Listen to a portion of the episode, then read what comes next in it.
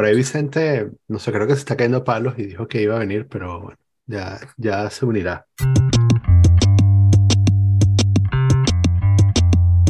Era un máster o un doctorado. Ah, un doctorado. Era un doctorado. Esto ya lo terminaste, ¿no? Supongo. O sea, ya.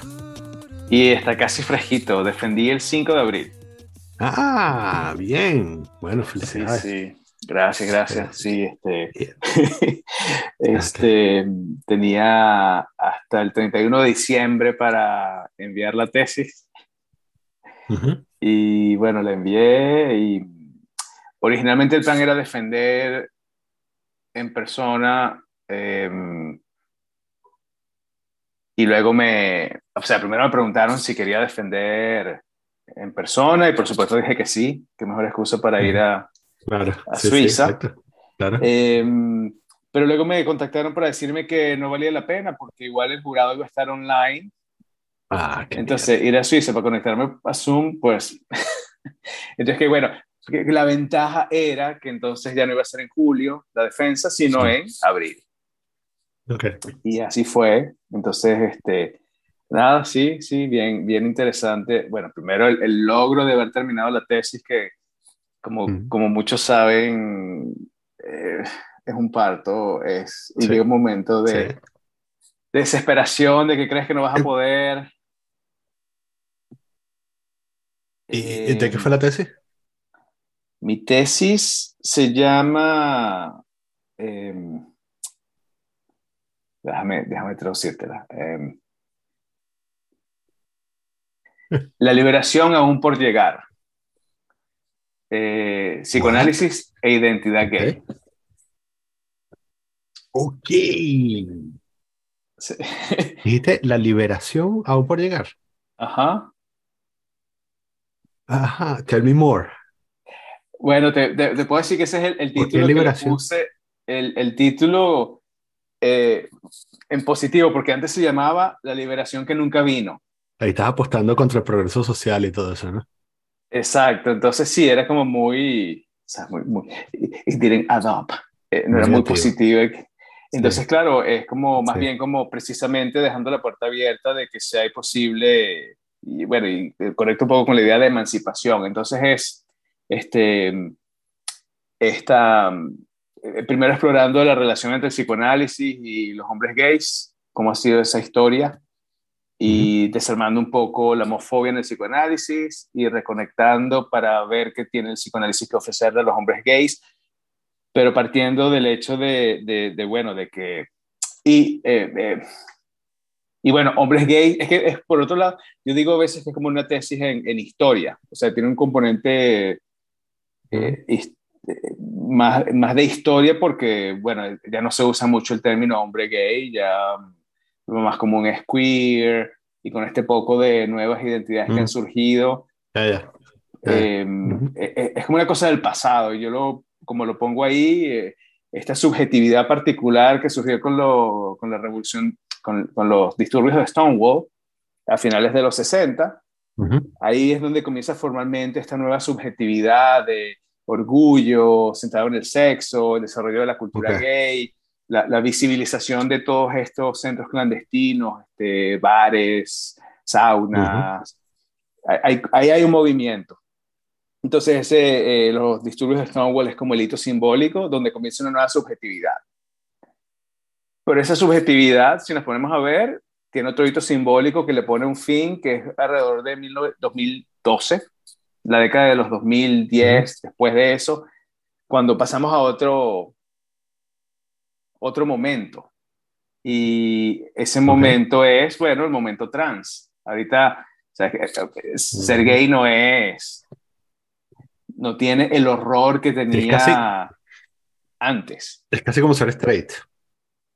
Sí, sí. Y claro, y todas las paradojas, ¿no? Porque la liberación gay, ahí viene entonces, la liberación gay vino como este movimiento libertario de tener sexo todos con todos, em, que de alguna manera se trastocó por la presencia del SIDA en, en los 80. Ujú. Y cómo el desarrollo tecnológico, bueno, biotecnológico, biomédico, permitió desarrollar medicamentos que ahora eh, es impresionante. O sea, eh, el, el, SIDA en este momento, bueno, el VIH, SIDA en este momento es una condición crónica más fácil de manejar que la diabetes. Mm. Y con todos los cambios que se han introducido, por ejemplo, creo que es en Nueva Zelanda que ya la principal población de riesgo para el VIH son los heterosexuales. Porque en los países industrializados los gays están tomando PrEP, eh, medicación preventiva y, y, han recuperado, o sea, por un lado, el, el, VIH, SIDA trastocó el proyecto.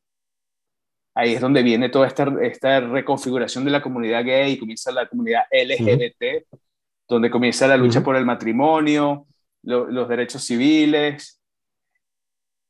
Y a lo largo del camino, cuando el VIH se vuelve manejable, entonces ahora eh, los gays viven lo mejor de dos mundos, ¿no? Que está condensado en la figura del matrimonio en una relación abierta, donde tienen la estabilidad de los derechos y el devaneo sexual que ha caracterizado el movimiento gay desde los inicios, bueno, desde antes de los inicios. Y bueno, te diría que el, centro de, de, la argumentación es que em, para el constructivismo social, para la izquierda progre, es el, el, otro opresor el que genera los síntomas en las personas, ¿no? Entonces, es la opresión la que genera la depresión, el suicidio, y esta narrativa ahora se repite con, con los transgéneros, ¿no? Pero en el caso de los gays, lo, lo interesante es que el prejuicio contra la homosexualidad ha sido uno de los pilares de la cultura occidental. Pero en menos de 50 años ese prejuicio se ha desmantelado. Y hoy por hoy, y claro, por supuesto que hay gente homofóbica, pero a nivel estructural, a nivel de sociedad, en los países eh, industrializados, los gays tienen derechos exactamente iguales a los heterosexuales. Sin embargo, los síntomas, como la depresión, la ansiedad, la adicción y por encima de todo la soledad, se mantienen, si no iguales, incluso peores. Entonces, esa es la gran paradoja, ¿no? Que pone este, a, los Foucaultianos, a los constructivistas sociales, que eh, se les cae el argumento de que es un otro opresor el que causa el mal. Ok. Um, okay. un, un eh, montón de unpopular opinions. Sí, sí, sí. Ok. Eh, ¿Por qué? Déjame irme para atrás un momento. Todavía no entiendo lo de la liberación. O sea, la liberación, la liberación posible o la liberación que no llegó. Oh, ok, ok. O sea, ¿por, qué, ¿por qué hablas de liberación? Ah, bueno, la liberación como, como un sinónimo también de emancipación. Y, y la emancipación, la liberación ha sido uno de los valores de la modernidad. Entonces, que a través de la, sobre todo la ilustración, a través de las luces, de la educación, íbamos todos a llegar a ser plenos. Y, y, y en, el, en, el, ámbito del psicoanálisis, por ejemplo, todos los, los freudo-marxistas este, hablan de, bueno, si nos liberamos, hay, hay, que liberarse de la sociedad para ser uno mismo. Em, y, y, bueno, mi, mi, tesis está anclada en el psicoanálisis lacaniano, que, que critica cualquier idea de, de, liberación absoluta. O sea, uno nunca se libera del otro, uno nunca se libera de la sociedad, em, pero uno puede armar algo y hacer algo con eso, tener una posición frente, en este caso, al otro opresor. Okay. Que bueno, si queremos ponernos más polémicos, es lo mismo que pasa con, con el feminismo, ¿no? Esto de, del otro opresor, em, bueno, sí, está ahí, pero es esa la causa de los males, de los eh, síntomas psicológicos, de, no sé. Ok, porque, em, porque por lo que tú estás diciendo, o mejor dicho, por lo que tú estás dejando entrever, el, eh, si los síntomas continúan ahí, quizás entonces el opresor no sea externo. Exactamente, exactamente. Eh, eh, y entonces, claro, eh, mi tesis es una discusión con los Foucaultianos y el, ¿Mm? el constructivismo social, porque eh, Foucault y Lacan están tratando de resolver el mismo problema, pero Foucault se va por la vía que nosotros llamamos imaginaria, de, poner, ah, es por este otro, esta sociedad opresora, y Lacan se va por la lógica del super yo. Hay algo interno que nos hace mortificarnos a nosotros mismos. Y mientras más buenos tratamos de ser, pues más atormentados vamos a estar. Ok. Eh, pero bueno, ajá. Ah, pero bueno, según quién. Porque al final el, todo, el, todo el tema es el, el o sea, mm, todavía, oh, mm, si tú eres, si tú eres libre de ser quien eres, en líneas generales, eso es ser bueno, ¿no? Ok, ok, ahí, exacto. Sí, es que, claro, estoy tratando de ponerlo en lenguaje, no, como dice un amigo mío, en lenguaje, no en lenguaje de PhD, sino en, en, lenguaje cotidiano, o sea, no en los términos técnicos de la teoría, que puede ser como... Explícamelo, explícame como si yo tuviera 50 años. Pero eso que dices es, es dar el punto porque entonces, en los términos de la sociedad occidental, pues los gays, los homosexuales, los que se han, sido traídos por, por el mismo sexo, tienen siempre estas etiquetas de, bueno, es inmoral, es pecaminoso, es ilegal, es enfermo. Y, y, la respuesta de los gays fue crear una comunidad aparte. Sí. Ahí viene entonces, ahí se conecta con esta idea de lo bueno. Los gays lo que hicieron fue tomar todos estos efectos opresivos y decir, bueno, somos nosotros, así somos nosotros. Y la comunidad gay lo que hace es reforzar los valores que se cristalizaron a partir de la opresión. Entonces, en, la sociedad ah. tradicional no había espacio para los encuentros humanos entre homosexuales. Ok. Eh, se reducía el tiempo y el espacio.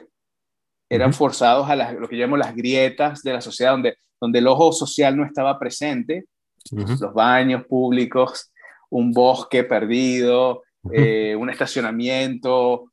Entonces, en, en, esa rapidez, así como que no nos encuentren, que, que el otro no se entere, pues la interacción se redujo a lo que yo llamo orgasmos asistidos. Me encuentro con alguien, no me interesa su nombre, porque no hay tiempo de, de, establecer una relación, vamos al grano. Lo interesante es que con la liberación gay, porque en el momento se llama así, el movimiento liberacionista, de liberación gay fue así como, bueno, somos así, esto es lo que nos gusta, esto es lo que hacemos, y así se consolidó la comunidad gay. Entonces, lo interesante es que por razones históricas, ya había concentración de homosexuales en las grandes ciudades, en San Francisco, en Nueva York, que, eh, que ya estaban explorando nuevos estilos de vida. Y lo que hizo los disturbios de Stonewall fue sacar a la luz eso. Y de repente nos dimos cuenta que habían guetos. Y eso es lo que pasó a llamarse comunidad gay. Fue la visibilización de los guetos. Okay. Okay.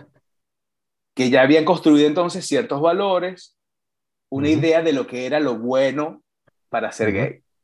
Entonces, pasamos de el rechazo de la sociedad en general a un grupo, la comunidad gay, que dice ahora que es ser gay y que no. Ok. ¿Ves? Entonces ahí viene el, el, digamos que, en un sentido, los gays quedaron atrapados de esta idea de virilidad que ellos mismos desarrollaron. Ya. Y, y quedaron, supongo, también atrapados por, por esta definición que forjó la comunidad, ¿no? Sí, o sea, lo, que, cambió fue la norma, de una norma represiva a una norma que afirma cómo se debe ser. Y hay, hay, un documental que yo uso de ejemplo, eh, el documental se llama Do I Sound Gay? Es que sueno gay. Y entonces es este documentalista que comienza a preocuparse porque en Norteamérica en particular hay un acento gay. Y, fonéticamente, pues, eh, tiene que ver con em, eh, un énfasis en los sonidos sibilantes, la S, en, en, las, en, las en ciertas consonantes como la M, la N, son algunos percusivos como la P. Entonces, y hay todo un área de, bueno, de la terapia del lenguaje que estudia eh, parte de lo que se llama lisping. No sé cómo se llama eso en español, eh, eh, pero lisp, hablar así como ceseo. Este documentalista, pues bueno, se arma su documental entrevistando a filólogos, a terapeutas del lenguaje, a, sus amigos. Y uno de los comentarios más interesantes es de una amiga de él que confirma que él no hablaba así, sino, sino hasta que entró al college, hasta que entró a la universidad. Okay. Y es el momento en el que él sale del closet y fue para él como una liberación y conoció a su tribu y, o sea, hay un efecto de socialización. Y bueno, y, a ver, hay, miles y miles de ejemplos. Yo recuerdo en Venezuela, em, yo fui a la fiesta de una amiga y había un muchachito, un hombre muy joven, que era así como un ratoncito con miedo, y él, era el que tomaba las fotos y no hablaba con nadie, y era así como un hamster, tomaba las fotos y se escondía, mm. y salía, o sea, era tan peculiar que era imposible, eh, la paradoja era, él, no, él quería pasar desapercibido, pero era tan tan, tan extraño que nadie podía dejar de notar al fotógrafo de la fiesta. Pasaron varios años y el muchacho salió del closet y emigró a otro país y ahora es un gogo dancer. Que adoptó todos los eh, outfits que se supone que debe tener un gogo dancer y que bueno, entonces el, el cliché pues. Em, entonces si hay un efecto, o sea, la comunidad gay funge como, como un super yo que dice cómo deben ser las cosas. Sí, o sea, esto y, te, da, te da como el framework también como para como para llenar quizás algunos vacíos, ¿no? O sea, supongo que como para, para, para, encajar este, completamente, para, o para terminar de encajar en, en, en una sociedad de otros que son como tú crees que eres tú. Exacto. Y a nivel, esa es la lógica de todas las políticas de identidades. Este, o sea, no hay nada distinto y en términos más generales, pues ese es el gran cambio social. Nos hemos fragmentado de esta sociedad universal, tradicional, a grupos y cada grupo creando su propia norma. O sea, o sea y déjame volver al tema porque es que, eh, claro, yo nunca había pensado en esto, por, bueno, supongo que por razones obvias, porque soy un, pues, soy parte, soy un opresor, pero esto quiere decir... porque no tenías que escribir la tesis al respecto. Sí, no tenía, y no tenía, soy un opresor no tengo que escribir la tesis eh, al respecto, ni tengo que a llorar mis lágrimas blancas. Em, si eres bueno, en el sentido, o sea, una buena persona y vives libre, estás fuera del closet y además, este, incluso, eh, bueno, de pronto te sientes un poco solo, pero tienes alguna, alguna relación estable o has tenido relación estable y todo esto y, eh, este, y eres gay. Eh, incluso a pesar de todo eso, existe la posibilidad que no seas enteramente libre. Es que ahí viene el, el, asunto. En última instancia, creo que la oferta del psicoanálisis y, y, lo que eh, a quien apunta mi tesis es a aquellos que no se sienten cómodos en esta nueva norma. O sea, aquellos que, ya va, pero ¿por qué tengo que usar camisas pegadas? ¿Por qué tengo que enfocarme en el físico? Em, y, y, al final todos los gays lo viven como sin darse cuenta como, como opresión, pero ¿cómo se manifiesta la opresión? Bueno, con, con eh, disforia corporal, o sea, los gays obsesionados con el cuerpo, o sea, de alguna manera están siendo oprimidos por el ideal. Y, y, más bien, y, y, claro, en vez de rebelarse, es cómo hacemos para... Y ahí viene mi comentario de mientras más intentas ajustarte al ideal, pues más voraz se vuelve la necesidad de, ajá, bueno, ahora tienes el cuerpo, pero estás envejeciendo, se te está cayendo el pelo. Entonces es como, es, de nunca acabar. Esto eh, puede ser similar al, a, a, lo que hace, lo que supuestamente hace el, eh, el capitalismo con, con las mujeres al estarlas bombardeando todo el tiempo de ideales de belleza.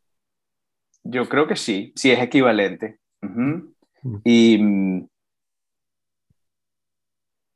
una vez escuché em, sí que el capitalismo nos, nos convierte en cerdos siempre insatisfechos. Ajá. En esa idea de, bueno, estamos obesos, pero queremos seguir comiendo. Em, sí. es como estar siempre en falta y a la espera del nuevo, de, lo nuevo que se supone que nos va a traer la felicidad. Ok. Ok. ok, y bueno, eh, ¿cómo fue recibido esto? Bueno, em, a ver, al principio me preocupaba que mi tutora no me diera un comentario, sino, no, muy bien, está muy bien, muy bien escrito. Pero él me hizo tres comentarios puntuales de, de, matizar una idea en el primer capítulo, de aclarar un punto en el segundo capítulo y del tercer capítulo que estaba muy bien escrito. Y, y creo, se ve que le gustó, o sea, creo que le gustó porque durante la presentación sí, algo, algo en ella me transmitía que estaba como muy satisfecha y, mm. y bueno, comenzaron el, eh, la discusión y el, el, el, el que dirigía el, panel me, me, dijo cuál era el protocolo, que hiciera la presentación, que ya se había leído la tesis, que no tenía que repetir lo que había dicho. Menos mal que ya tenía preparada la presentación con algo distinto. Mm. Em, y que luego iba a haber una discusión y que en todo caso le anticipaba un final feliz. Entonces, así como ya dejándome saber que, que, todo iba que todo iba a estar bien. Sí. Y, y, bueno, me dieron mención magna cum laude. ¡Wow! Qué bien, chamo. Que me sorprendió, me sorprendió porque no... Para mí haber terminado el documento era, era el logro. Sí, ya. ya luego defenderlo era un extra y, y, bueno, al final me dijeron que, Wow. que, estaba, muy buena, que era una perspectiva original, bla, bla. Ok, cool. Bueno, wow. Felicidades, sí. Es que, bueno, definitivamente es muy interesante, ¿no? Eh, eh, que mm, me intriga el, este asunto de eh, eso, la, porque claro, antes de tener toda esta conversación, yo más bien estaba montado en la idea de, de bueno, de toda esta, eh, o sea, toda, toda la normalización, toda la, la, aceptación, que ya es una cosa generacional. Eh, o sea, a medida que se mueren los viejos, básicamente, a medida que se mueren los viejos y, este, la, la vida, las parejas gays son como cualquier otra, ¿no? Eh, ¿Tú has visto de casualidad el trailer de esta película, Bros? Me suena, sí. Bueno, e, ese para mí es un indicador claro eh, de cuánto han cambiado las cosas. O sea, Bros es una comedia romántica entre dos hombres. Okay. Y tiene todos los clichés y es tan mala como cualquier comedia romántica. Y te incorpora ahí todos los, los elementos, todos los clichés de la comunidad gay. Entonces, eso que se anuncie como cualquier otra, en los 80 hay una película que se llama Su otro amor en español. Este mm, e-, era un triángulo amoroso, o sea, era un hombre casado que está lidiando con su orientación sexual y que y no, no, tiene nada gráfico, es simplemente un drama. y, y, la productora, o sea, lo pasaron a los cines comerciales, pero tuvieron que ponerle una, advertencia de que esta película contenía un tema muy fuerte, pero que merecía la pena ser tratado, y aún así la gente se salía del, del cine. Claro. A ver, The Texas Chainsaw Massacre. Ajá, y, y entonces, bueno. que, no tiene, que, no tiene nada, que no tiene nada tan fuerte. Exacto, exacto. Eh, de los 80, 80, 81, cuando es esa película, hasta 2023. En, en, ese curso, pues bueno, ya está completamente integrado, ya, ya pueden tener, ya, se pueden hacer películas malas. Sí, exacto. Al respecto. Claro. Sí, exacto. No tiene que ser un, una, no tiene que no, no, debe tener un, un, gran mensaje ni nada, sino porque ya está completamente normalizado. Exacto. No, vamos a tirar, vamos a quemar estos dólares y no importa O sea, es como una, una, una relación de pareja como cualquier otra. Entonces pensaba que, claro, quizás las cosas están cambiando demasiado rápido, entonces yo supongo que está, eh, el, el, efecto de la comunidad tardará quizás otra generación más en, en disiparse, ¿no? Eh, pero, no, no, a lo que iba, eh, y después me dices eso, me, me das opinión sobre eso, es que mm, yo pensaba que eh, no, no, o sea, yo pensaría que los, los retos a nivel psicológico o, o sea, las luchas internas de las personas gays serían como las luchas internas de cualquier otra persona que no sea gay. Eso es lo que pensaba yo hasta tener esta conversación, ¿no? O sea, no pensaba que el efecto fuese tan... Y en general lo son, solo que el contenido cambia. O sea, es como... Em, que hacer... Eh, son similares en el sentido de que provienen de presiones internas y estas presiones internas están conectadas con ideales externos, pero, pero el contenido es distinto, ¿no? Em, sí, no sé si, se te ocurren ejemplos o puedes ponerme un ejemplo de lo que estás pensando a ver si buscamos el equivalente. Em, no, bueno, o sea, el, el, más obvio, es, eh, eh, ¿sabes? Este, em, ser una buena persona, ser capaz de proveer.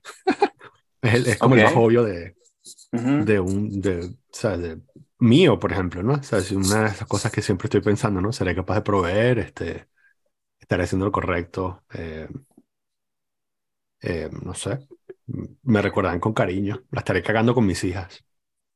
Ok, bueno, te diría que esos son temas comunes en, en, matrimonios gays, ¿sí? Y una cosa interesante es que en los matrimonios del mismo sexo termina habiendo una distribución de roles, que quizás no tiene que ver con género, pero que, bueno, quién cocina, quién lava, quién atiende al niño, quién se queda, este, em, o sea que surgen eso y digamos que la diferencia sería, que es lo que, lo que reportan los terapeutas de pareja, por el hecho del género, a dos hombres les cuesta más hablar de intimidad. Es más fácil que anden compitiendo, por ejemplo. Mm. Como, como, en términos de tendencia, porque al final cada pareja es única, pero, pero te diría que son muy similares. Em, a veces, a estas alturas, el tema de la orientación sexual lo ponen los terapeutas homofóbicos que quieren centrar los problemas eh, eh, en esa causa, que no lo es. Pero muchos, muchos, muchos van a terapia y la orientación sexual no tiene nada que ver, son problemas de, del trabajo. yo, eh, pensaría, yo pensaría que un terapeuta homofóbico em, atendiendo a una, a una persona gay o a una pareja gay es un error estadístico y no, no una cosa que sea normal. Es normal. Bueno, eh, claro, menos eh, homofóbicos cada vez, obviamente. Eh, sí, pero también, también el, yo creo que el contexto latinoamericano, también de, por ejemplo, yo atendí a una persona deprimida y la depresión tenía que ver, bueno, con, con, varias cosas, pero cuando consultó con alguien en Venezuela, la terapeuta pasó tres sesiones tratando de convencerlo de que sus problemas eran porque era gay y sus problemas no eran porque era gay, ese era, ese era más bien el background, el, el, contexto en el cual se generaban sus problemas. Y entre otras cosas, porque sabemos que la orientación sexual no se cambia, pues el problema no era él, era del rechazo de sus papás, por ejemplo. Este, eh, yo espero que eso sea cada vez menos frecuente y creo que es cada vez menos frecuente y por lo menos en, en, en donde hay regulación, este, es más fácil detectarlo y controlarlo, pero en, tierras de nadie, este, donde cada quien piensa lo que quiere, pues no sé. Quería como comentar lo que decía Vicente, que puso una pregunta en el chat. Mucha gente de la comunidad gay y lesbiana siente que el movimiento trans le quita derechos a los gays y las lesbianas. ¿Tienes alguna opinión, alguna opción al respecto? Eh, yo creo que el comentario, algo que, decía al principio, estamos en un nuevo momento, el momento trans, que comenzó, en, yo diría que en la década de 2010, 2012, cuando comenzamos ya a ver, y, y, es como el desplazamiento. Yo diría más bien, yo lo invertiría y diría que el lugar de oprobio que ocupaban los homosexuales, ahora lo ocupan los trans. También un poco para desmitificar, no es que porque ahora se acepten los gays la sociedad es mejor. Yo, mi, mi, comentario un poco más cínico, no, ahora se desplazó. Ahora el objeto de odio son los trans. Este, Y en ese sentido,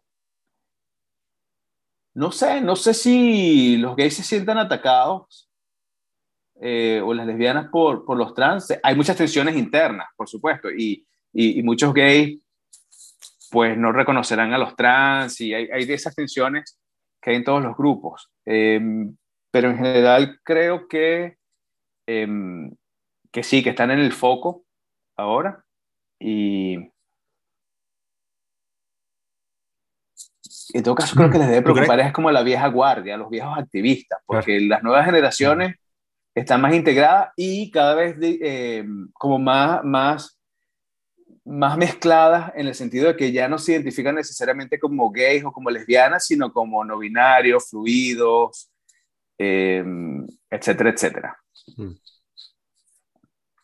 Ok. Queers. decir algo como, como que, queers, exacto, yo decir algo como que, eh, que quizás algunos se sienten amenazados porque hay más, hay, hay más bocas en la mesa, ¿no? Es como más gente a la que, más gente que cae bajo la, bajo, la umbrella de, de queer. Sí, sí. Entonces, supongo que habrá pugna de poderes de, de que, cuál es la verdadera definición de... Porque, ok, quería, este, para, para salirnos de la polémica y entrar a algo más normal, em, porque también todo el, este movimiento tiene, tiene un componente de, de interseccionalidad. Y entonces, claro, el, una de las consecuencias de la interseccionalidad, a mi manera de ver, y quizás estoy equivocado, es que, mm, bueno, tú puedes dividir el, tú puedes trazar líneas de interseccionalidad hasta que crees un fractal, ¿no? O sea, hay, hay muchas maneras de... Sí.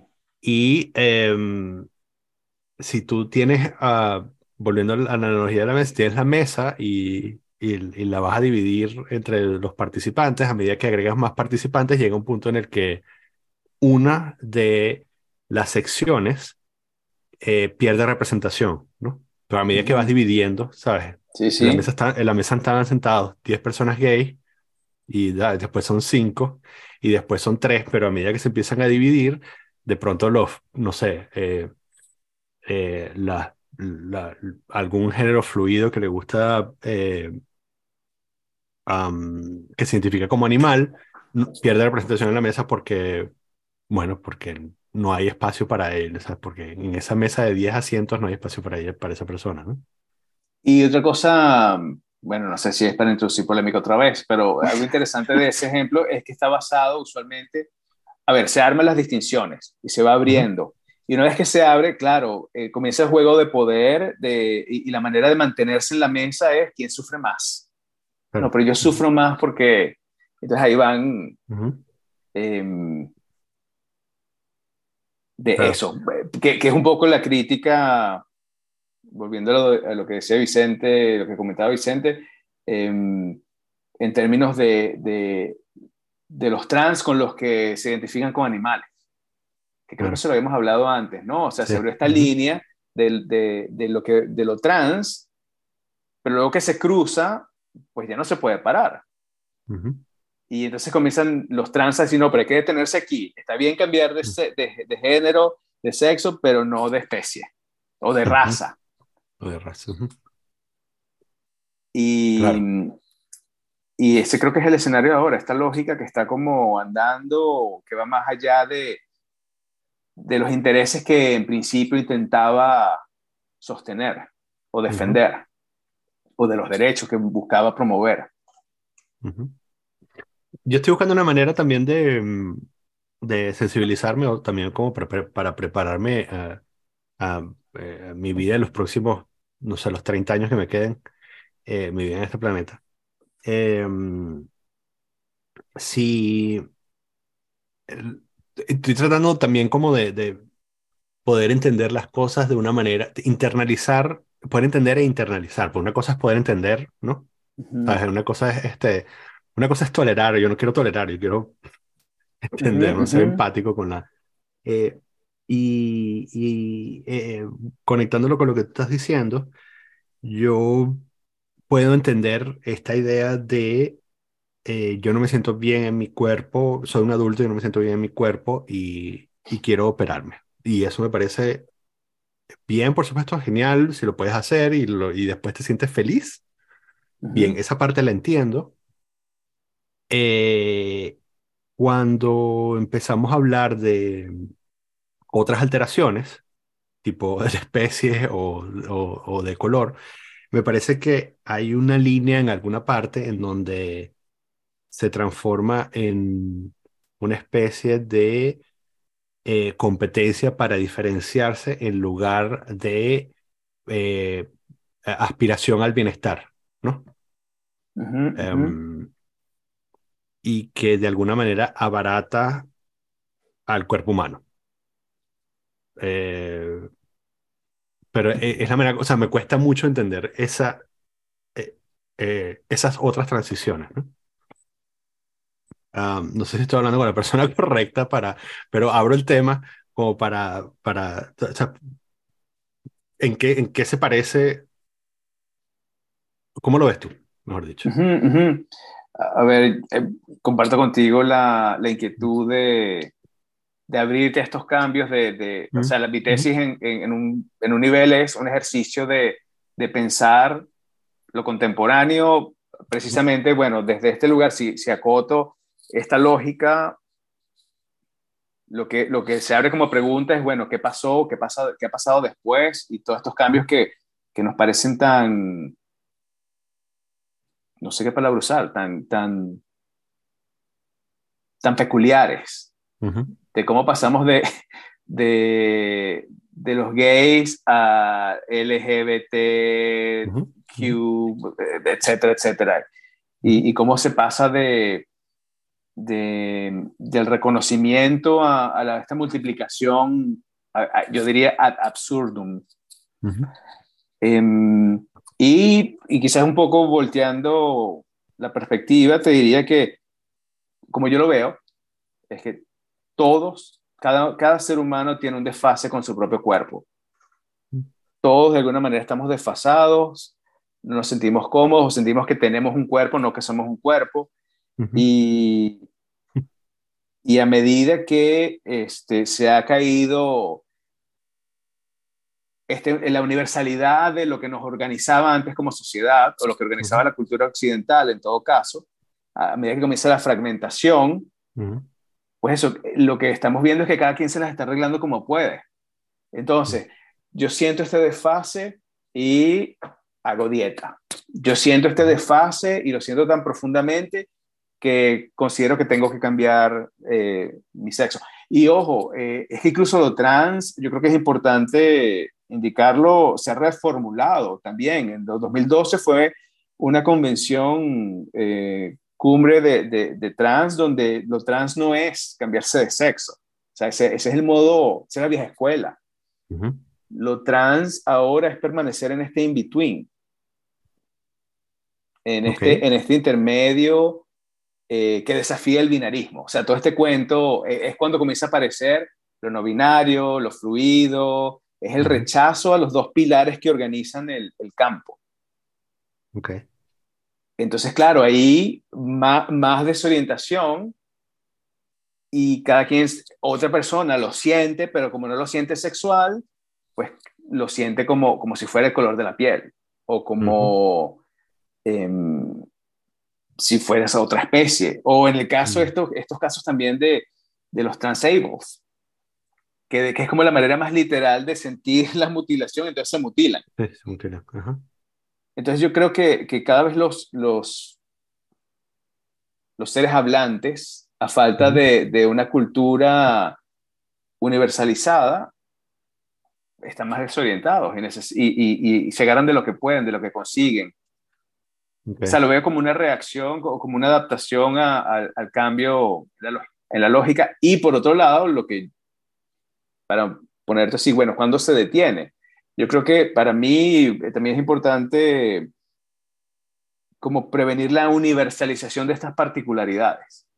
O sea, por ejemplo, los trans que creen que entonces hay que borrar el color azul, el color rosa. Yo, yo fui a una charla, no sé si alguna vez lo conté, Este, pero este hombre trans que tiene vagina y tiene que hacerse chequeos porque tiene un eh, sistema reproductor femenino, estaba ofendidísimo porque la clínica ginecológica a la que iba tenía fotos de mujeres y de niños en las paredes. Entonces, era como una cruzada en, en cambiar la estética de las clínicas geriátricas porque, bueno, porque a no le gustaba. Entonces, eh, eh, es como universalizar esta particularidad y llevarse adelante a, por delante a la gente que, que, bueno, que está en otra onda. Ok. Para entender un poco, em, ¿tú crees que tú crees que la mayoría de o una buena parte de las personas gays se ofenden cuando ven fotos de parejas heterosexuales en una clínica? Creo que no, no sé, no tengo la información, no tengo la data, pero, pero creo que no. no a ese nivel. O sea, sí está como el nivel de, y, lo vemos con las películas, ¿no? Cuando un heterosexual Falta alguien como yo. de... ¿Cómo? Falta alguien como yo. ¿Cómo es eso?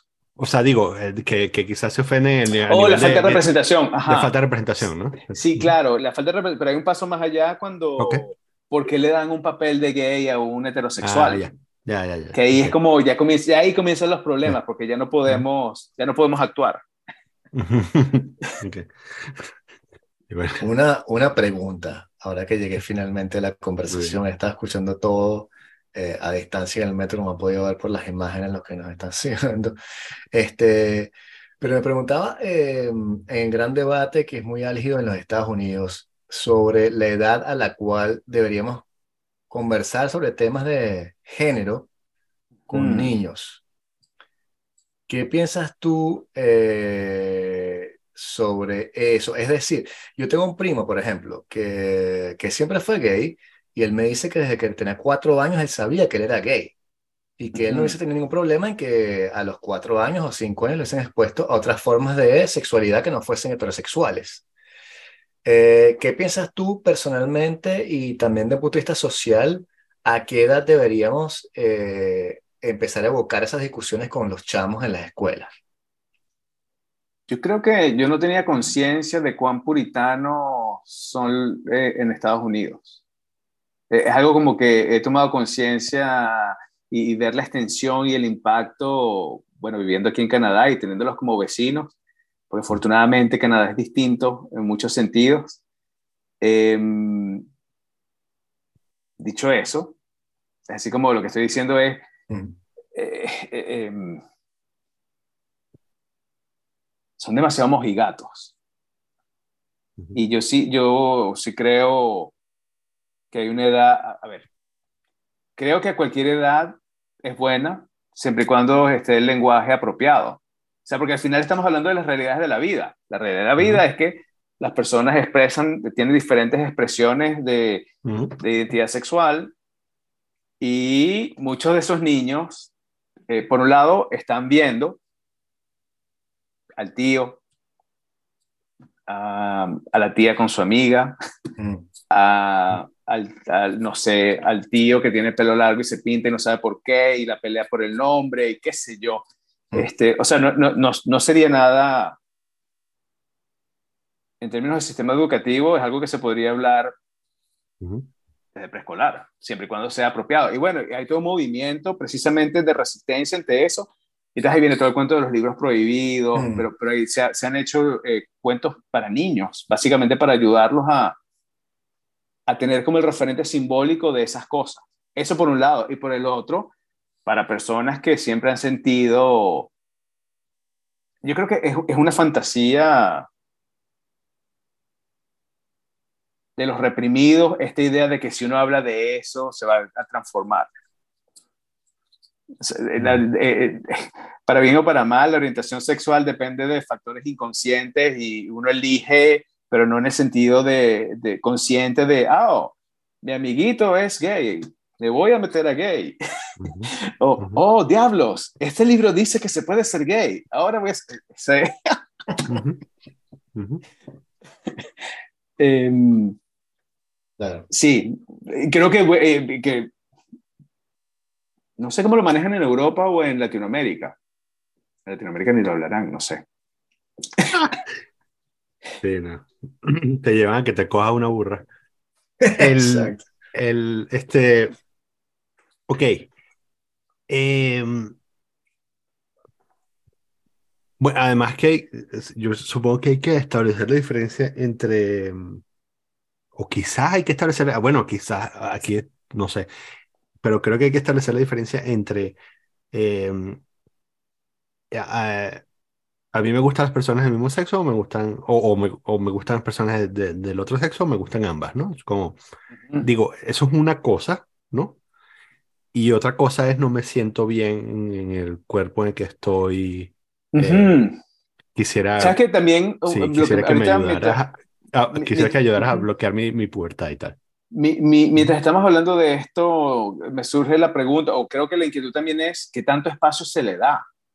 porque la fantasía conservadora en Estados Unidos es que hay una cruzada para convertir a todo el mundo, entonces como que, como que quieren, como que ya no, ya no es colegio, ya no es educación, sino indoctrinación en, en, política de género.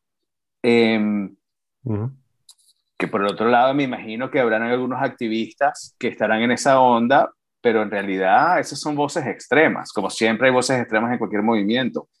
Em, dentro, entonces, volviendo a eso, eh, dentro del espectro de, en el lenguaje apropiado y en el espacio apropiado, o sea, tampoco es que, porque lo fascinante es que los niños naturalizan muchas cosas eh, en el buen sentido de la palabra. Ay, mamá, ¿por qué mi tío vino? ¿E-, ¿Ese amigo quién es? Ah, ese es su novio. Ah, ok. Y ya. no, no, no se hace mayor problema. Y, y, con respecto a, esto, yo, yo, sí diría que sería útil eh, abrir el espacio para hablar de nuestra relación con nuestro cuerpo y de que es natural sentir cierto disconfort, como dar herramientas simbólicas para ver qué se hace con el desfase.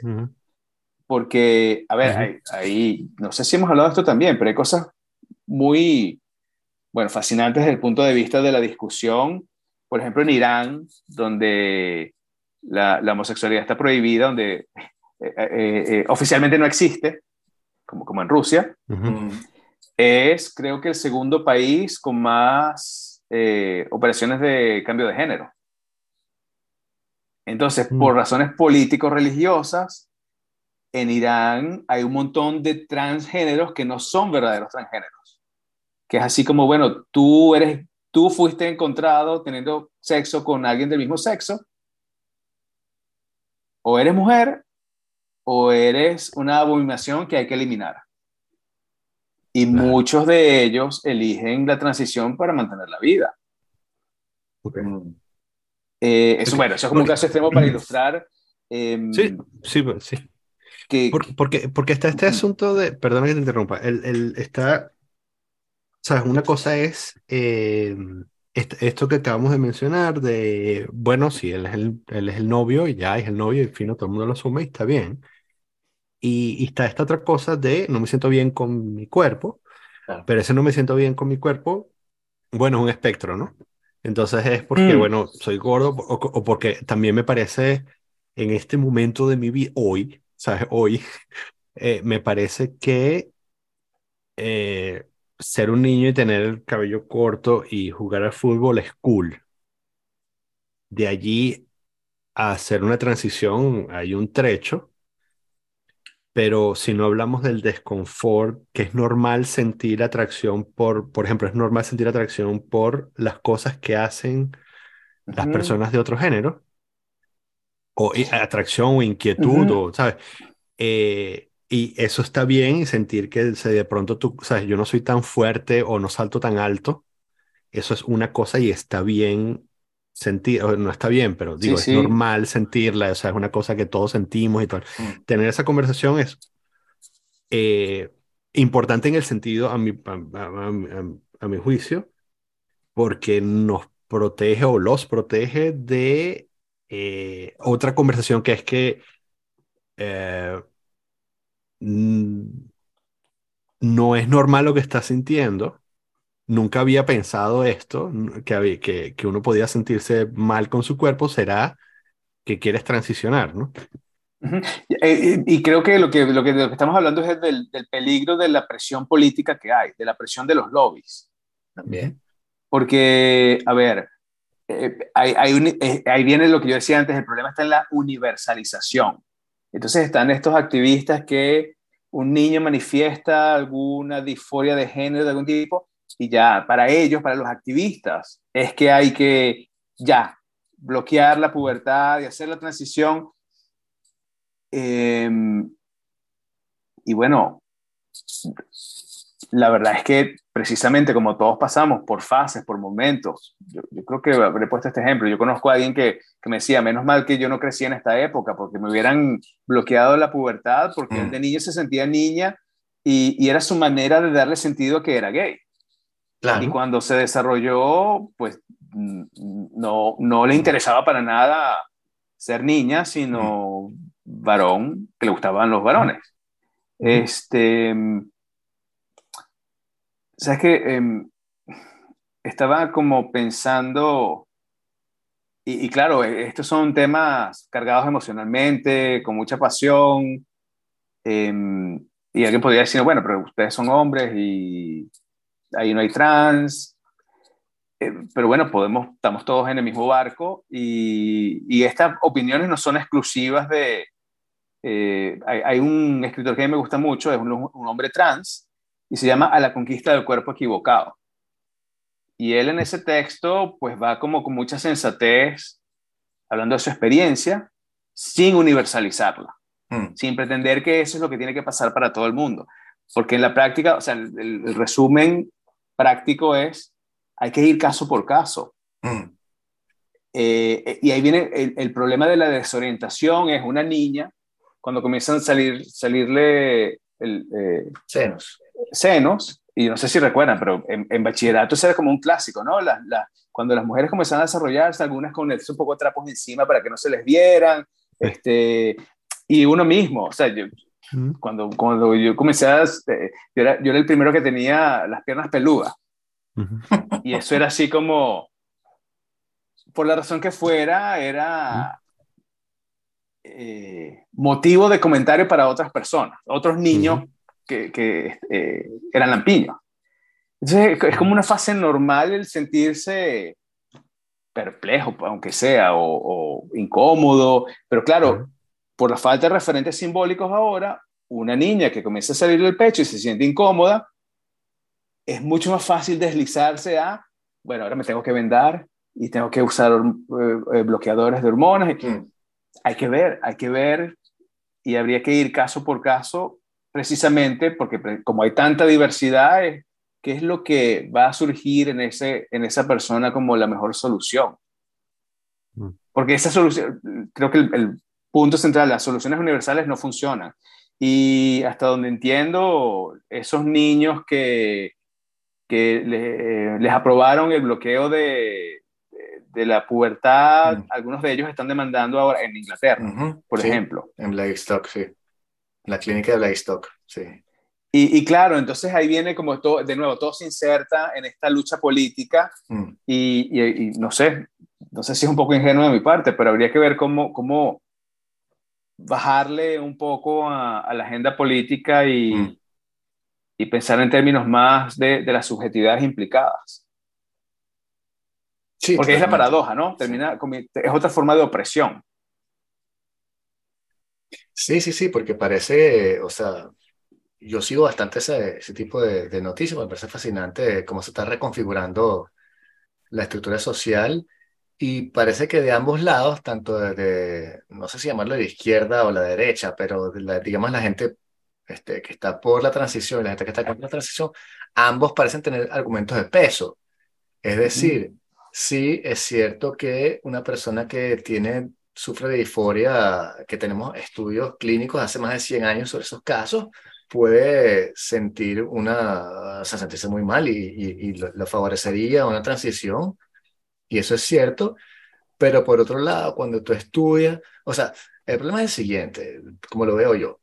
Eh, ellos se basan, la gente que está a favor de la transición, se basan en lo que llaman el Dutch Protocol, que es el protocolo holandés que se aplicaba para la gente que transicionaba y es una cosa que apareció en los, a finales de los 80, en el 86, creo que el primer caso de transición.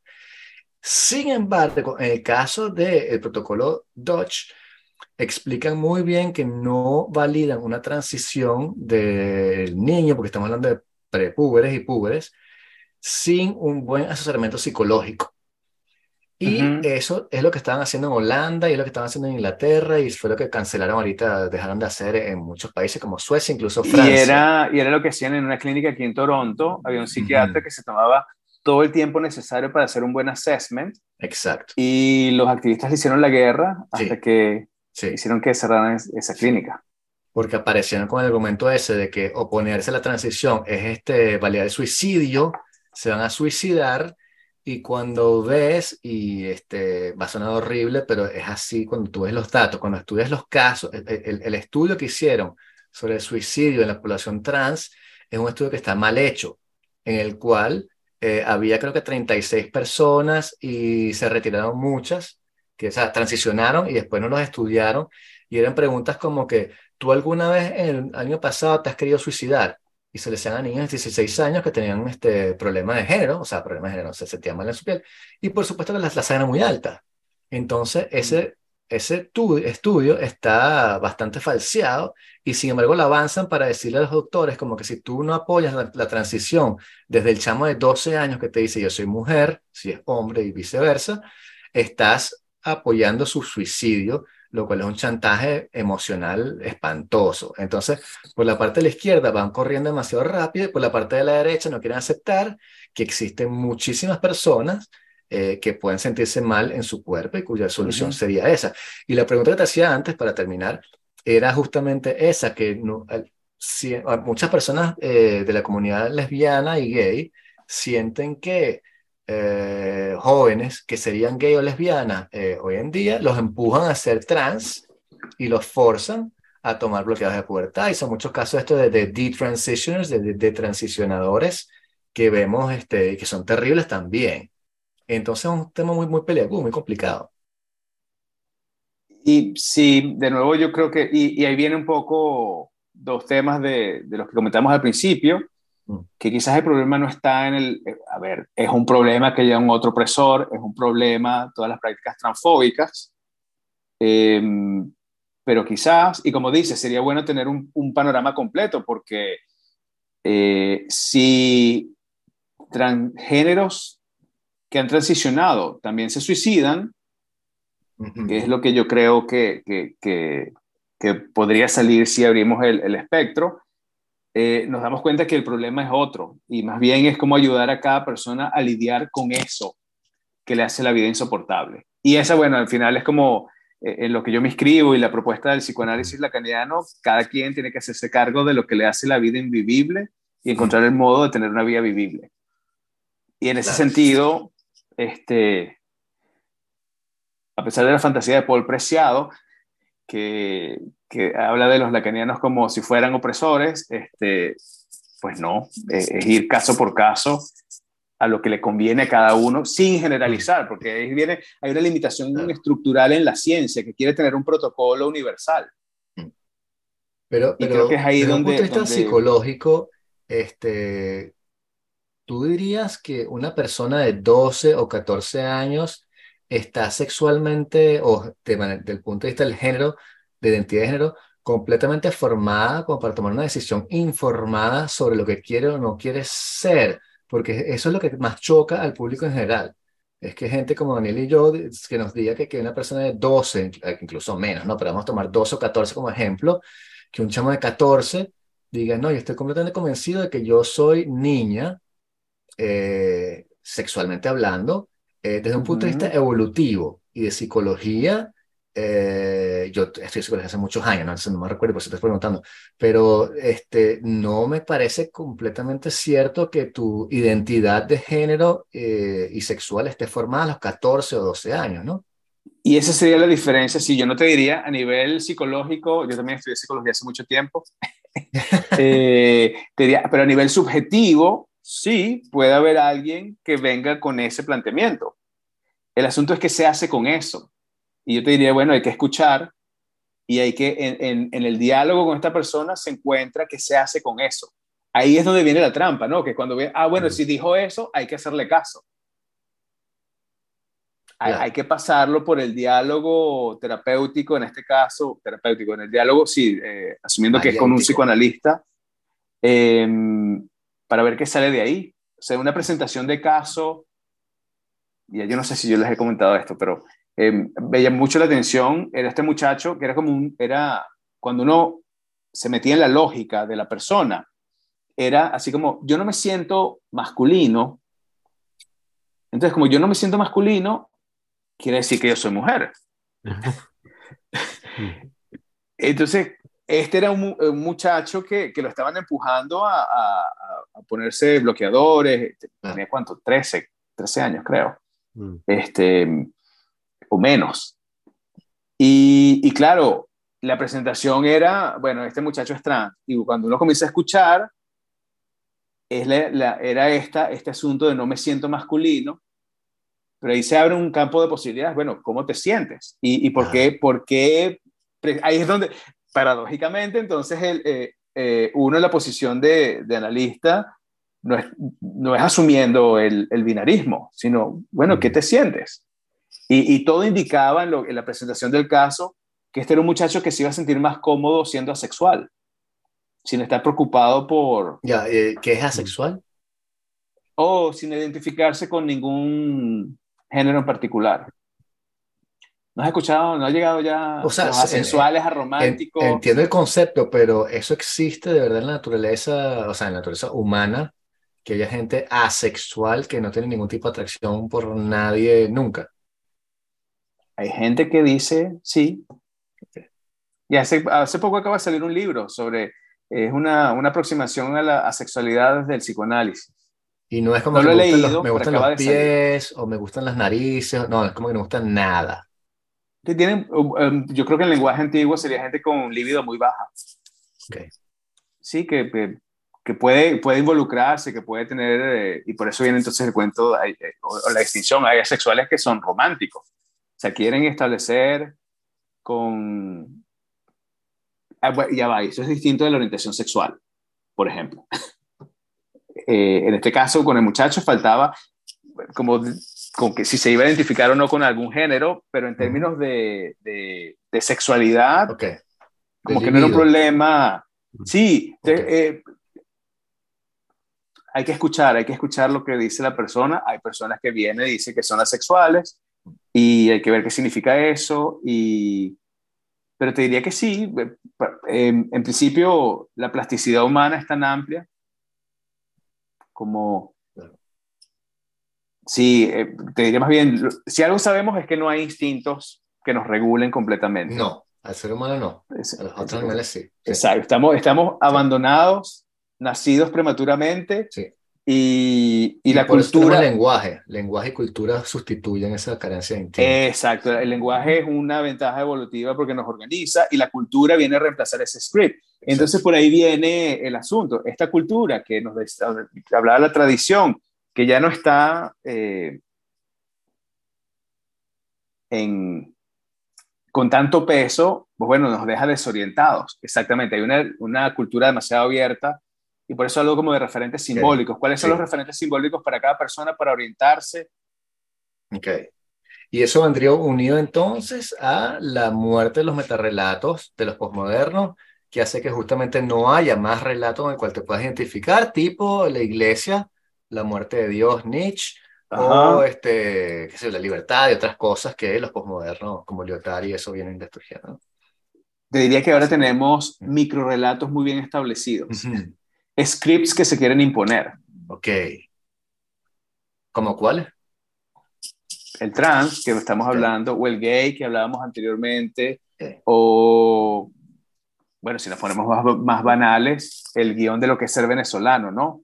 Por ahí está esta, polémica del actor este de la serie sueca, sueca, de, de Young Royals, ¿Nos trae tanta esa polémica?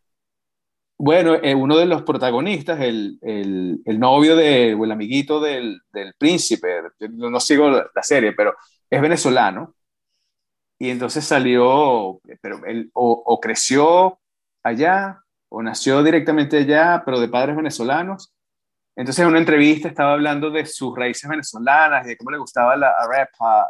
Y, y, bueno, fue una sensación negativa en Twitter criticándolo porque eso no es ser venezolano. Esta pasión, a eso me refiero con, con, con, guiones que se quieren imponer, porque hay como una pasión en, en, que tiene que ser de un modo preciso o no ser. Sí, y, no es por nada entonces que como que los metarrelatos que nos quedan son superhéroes, Marvel. Toda la historia de la humanidad hoy en día pasa por cuentos de superhéroes. Me extraño. Desde un punto de vista mm. cultural. Pero te iba a preguntar otra cosa. Este, desde tu, tu, propio punto de vista, ya se me olvidó la pregunta que te iba a hacer justamente, que la diga. Eso pasa después, vengo una, estaba bebiendo con unos amigos, estaba escribiendo una amiga, en fin. Daniel, take it away.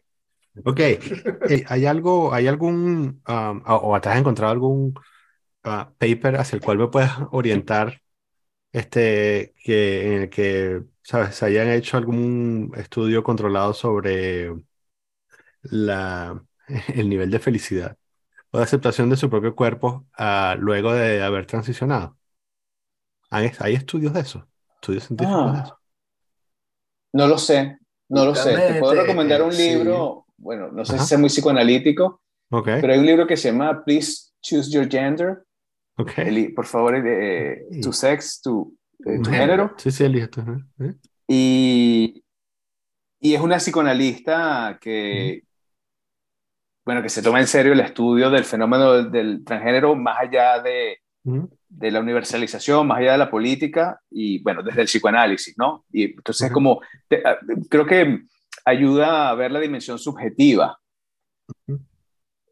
O sea, es lo que te, lo que te decía, que, que uno de los problemas en, en, todo lo que he revisado sobre el tema, tratando de verlo desde un punto de vista no objetivo, pero sí no partidario, no partidista, no, cada vez que llega una respuesta es como que no hay suficientes datos. Es decir, cosas que parecen obvias, tipo los trans hombres para mujeres, male to female, que compiten en deportes femeninos, ¿tienen una ventaja, sí o no?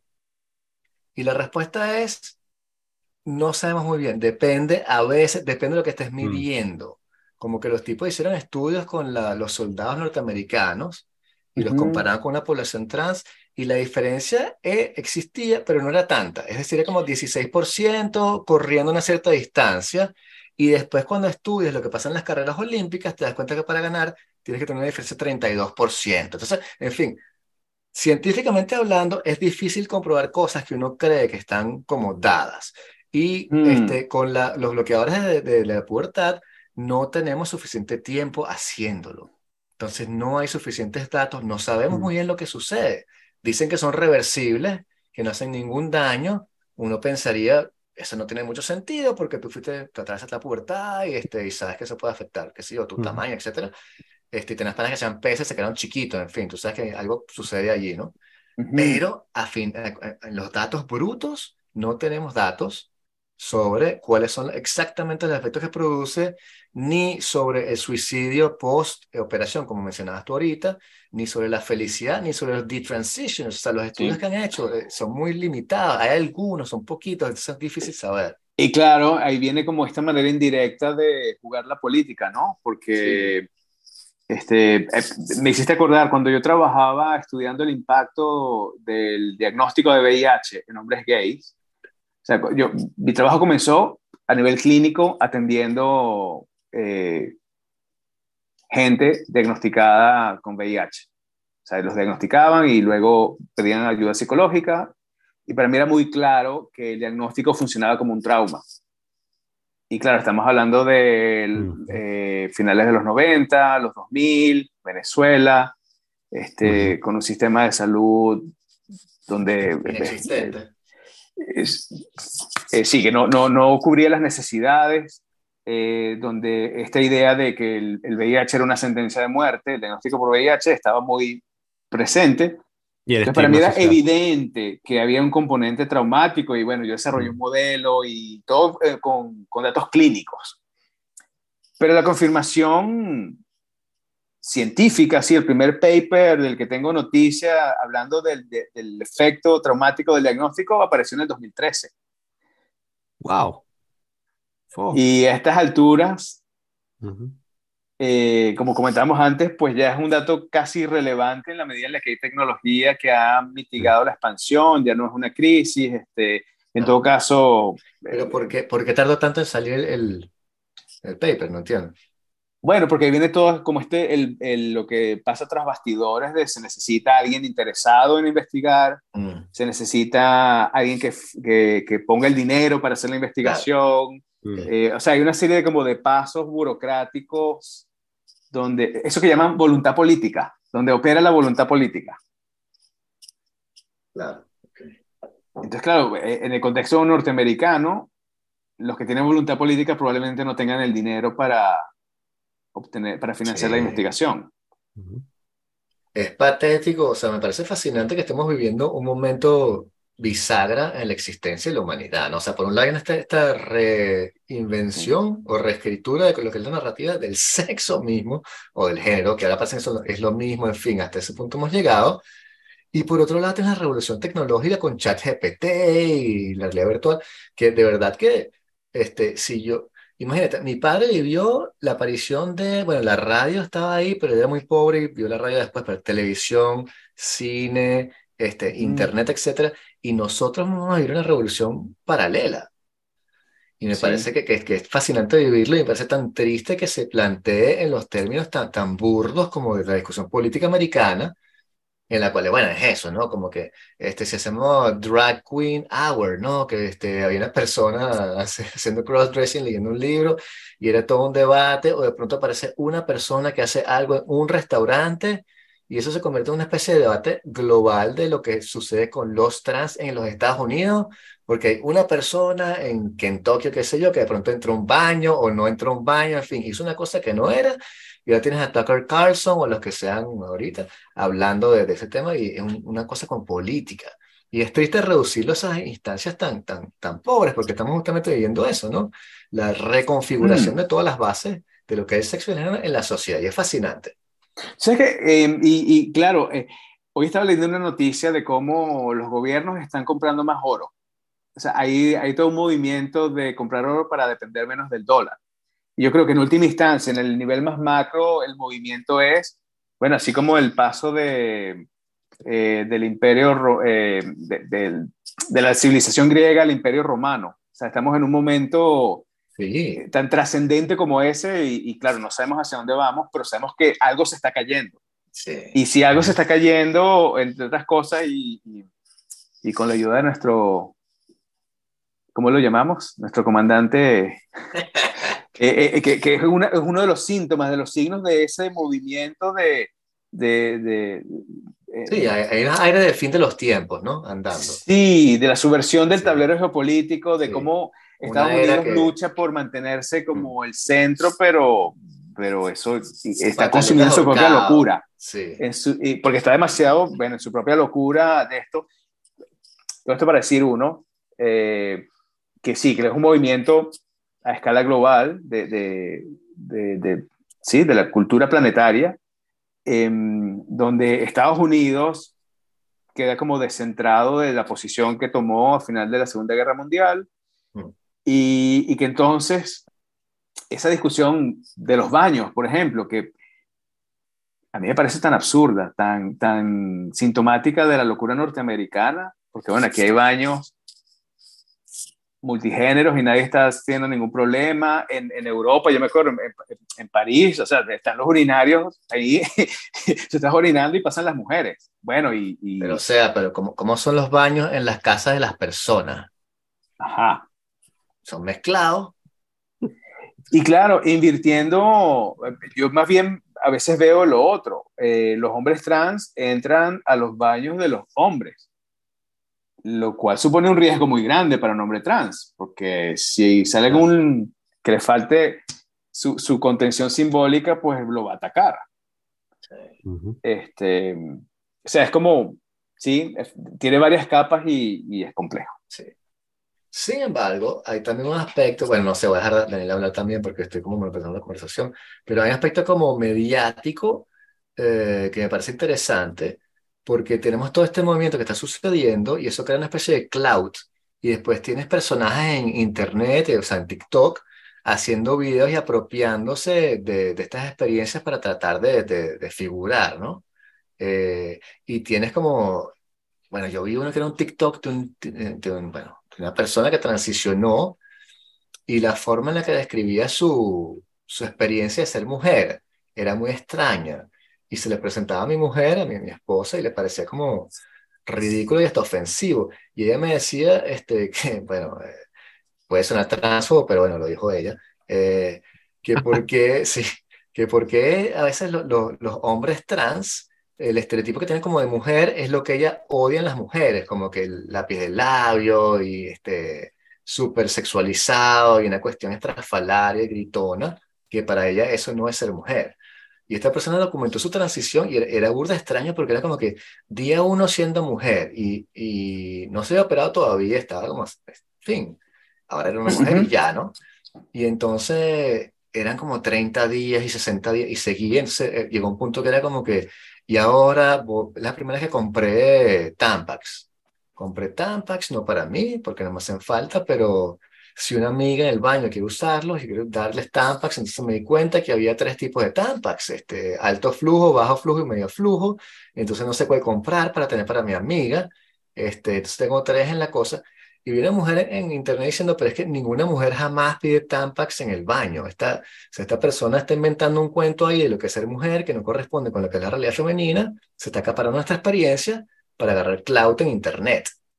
Y me parece interesante como, como Sí, yo te diría a nivel como subjetivo, bueno, quizás esa persona necesita esa fantasía para sostenerse. Mm. Y, y, si estamos en una sociedad democrática, habría que ver, bueno, cómo se abre el espacio para eso. Eh, de nuevo, sin que eso se convierta en que entonces este, eh, los activistas lo devuelvan para tratar de oprimir a otros. Em, Claro, pero es como la multiplicación de casos de, de, gente en TikTok que dice que tiene distorsiones mentales. No estoy comparando para nada ser trans con tener problemas mentales, pero estoy tratando de cambiar el tema solo para que no confundan. Ah, no, y ese, ese pero, es que sabes que me, hiciste pensar con esto de los grupos. Antes, antes este tema de, de lo gay era como, eh, eh, esta misma discusión era, pero ¿por qué tiene que decírselo a todo el mundo? ¿Por qué tiene que solo... Entonces veíamos el mercado del agua mineral gay, el jabón gay. Eh. Aquí en Toronto hay un restaurante, ahora que pones el tema, para neurodiversos. ¿Cómo again? Un restaurante pensado para la gente neurodiversa. ¿Con qué se come eso? Que ajá, Tiene más de la neurona, o sea. No, los neurodiversos son precisamente la versión TikTok del el autismo, el Asperger, todo el espectro eh, que, que, sea, eh, eh, que en realidad es como algo más de pop psychology, que trata de agrupar a los trastornos deficitarios de atención y la gente en el espectro autista, todos los que tienen como... Entonces, claro, en TikTok hay miles de eh, ejemplos de, de, sobre todo, gente autodiagnosticada. Exacto. Y entonces, bueno, este, e, e, esa es la lógica contemporánea y quizás eso es lo más importante. Es una lógica de, bueno, eh, yo me siento diferente, me pego esta etiqueta y alrededor de esa etiqueta creamos una comunidad y los gays en ese sentido fueron como la, la, la, la vanguardia de esa lógica. Fueron los primeros que que establecieron eso y bueno, luego ampliado al LGBT, pero ahora cualquier, cualquier condición eh, se convierte en una minoría. Y de las más nuevas, que no sea sexual, los neurodiversos están ahí como... Sí. Pero hay una parte de patologizarse perennemente, ¿no? En la cual todos tenemos que conseguir una patología para ser special. Porque si eres un carajo normal, este, blanco, heterosexual, que no le, no, o sea, que todo está bien, es como que, que, aburrido, ¿no? Queremos que tengas algo, entonces siempre como que estoy deprimido. Y cuando indagas no es que están deprimidos, están como tristes porque tienen 13 años y no saben qué hacer con su vida, lo cual es lo que tienes que hacer a los 13 años, ¿no? Esa es la paradoja, yo encuentro eso fascinante, esa paradoja. Me quiero sentir especial, entonces me voy a poner una etiqueta que todo el mundo tiene. Sí, una cosa adolescente. Hace tres días tuve esta conversación con el padrino de una de mis hijas, em, que, estaba aquí de visita, que, y estábamos diciendo, porque estábamos hablando de esto de, de bueno, los bloqueadores de pubertad y todo eso, y eh, él dijo algo con lo que yo estuve absolutamente de acuerdo, que si le hubiesen caído a los 12, 13 años con estas ideas, probablemente habría eh, transicionado. Y yo pienso que, yo pienso que yo también, ¿no? O habría, o, o, quizás alguien me habría, eh, quizás alguien había, habría hecho mi adolescencia mucho más dura haciéndome pensar que soy gay. Sí. ¿No? O sea, no, digamos, no hubiese, quizás no hubiese, no lo hubiese llevado a término, pero, pero habría sido mucho más difícil. Porque, ¿sabes? Chico sensible, que le gustaban muchas cosas de mujer, que estaba a mí me parecían ciertas cosas que hace la mujer, me parecían muy cool, me siguen pareciendo muy cool. Sí. Uno de, las, de, de, de, los aspectos, pocos aspectos positivos de, de que, de, que dejó el nazismo. wow. Por y nada más. La, la, la eugenesia nazi nos salvó de estar teniendo esta discusión a nivel genético. Porque esta discusión sería una discusión mucho más fundada, ¿sabes? Mucho, habría un componente genético mucho más fuerte en toda esta discusión. Si a los nazis no se les hubiese ocurrido decir, mira, las personas son diferentes a nivel genético y hay que eliminarlas.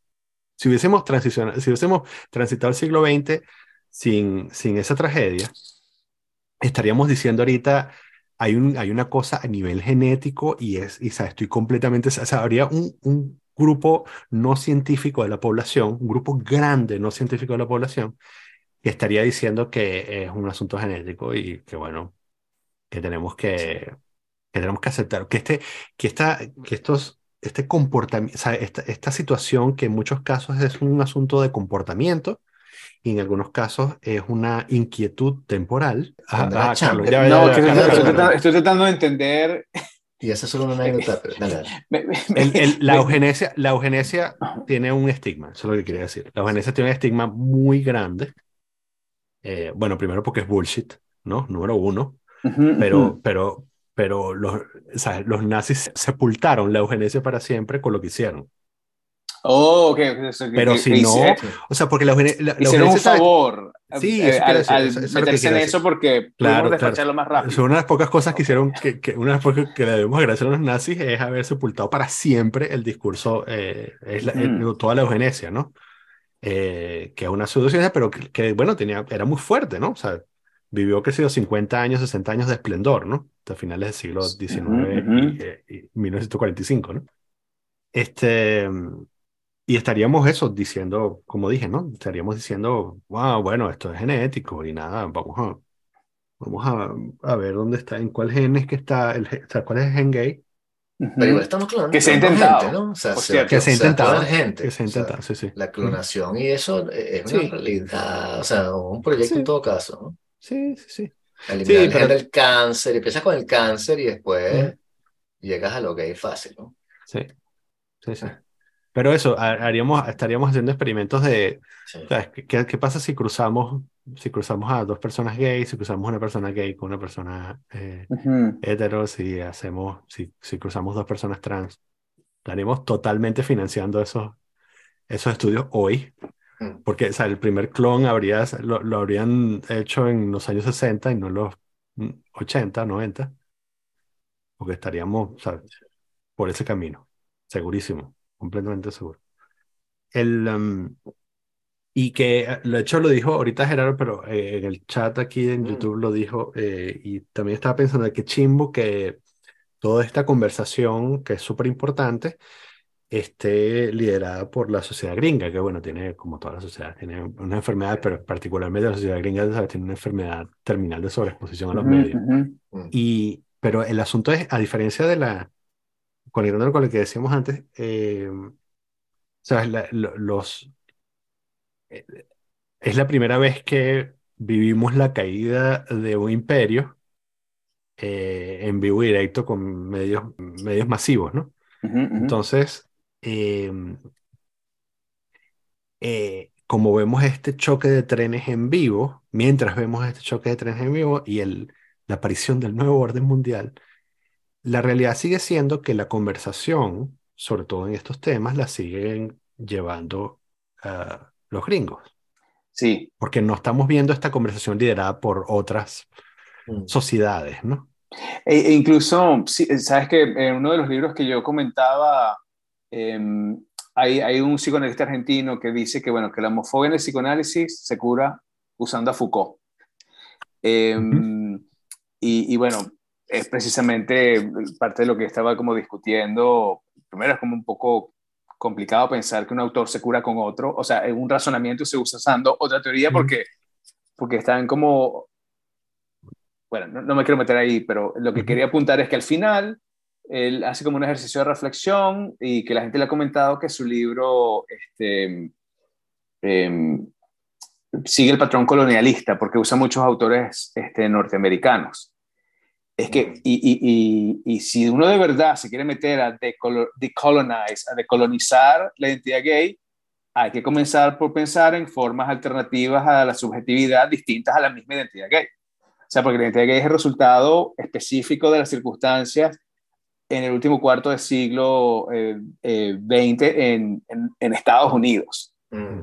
Y hay toda, y, y el, el, problema, lo, lo, hablando de la universalización, es que desde ese epicentro lo que se ha extendido, lo que se ha globalizado es el modelo gay. Ajá. Y que lo vemos en Chuecas, lo vemos en Le Marais, eh, eh, entonces, si de verdad queremos decolonizarnos, bueno, habría que recuperar a eh, Pedro Lemebel en Chile, que él, eh, es, él es un escritor chileno que desde su posición, em, él, defiende a las mariquitas. Okay. O sea, es como, como, en todo caso, es una, desde su posición de izquierda, es rechazando los modelos. Claro, las categorías impuestas, claro. Ajá, entonces el verdadero trabajo y por eso es como el psicoanálisis de uno a uno, es bueno, es, eh, en el caso de los gays, cómo se organiza esa subjetividad más allá de la etiqueta impuesta y de las prácticas impuestas.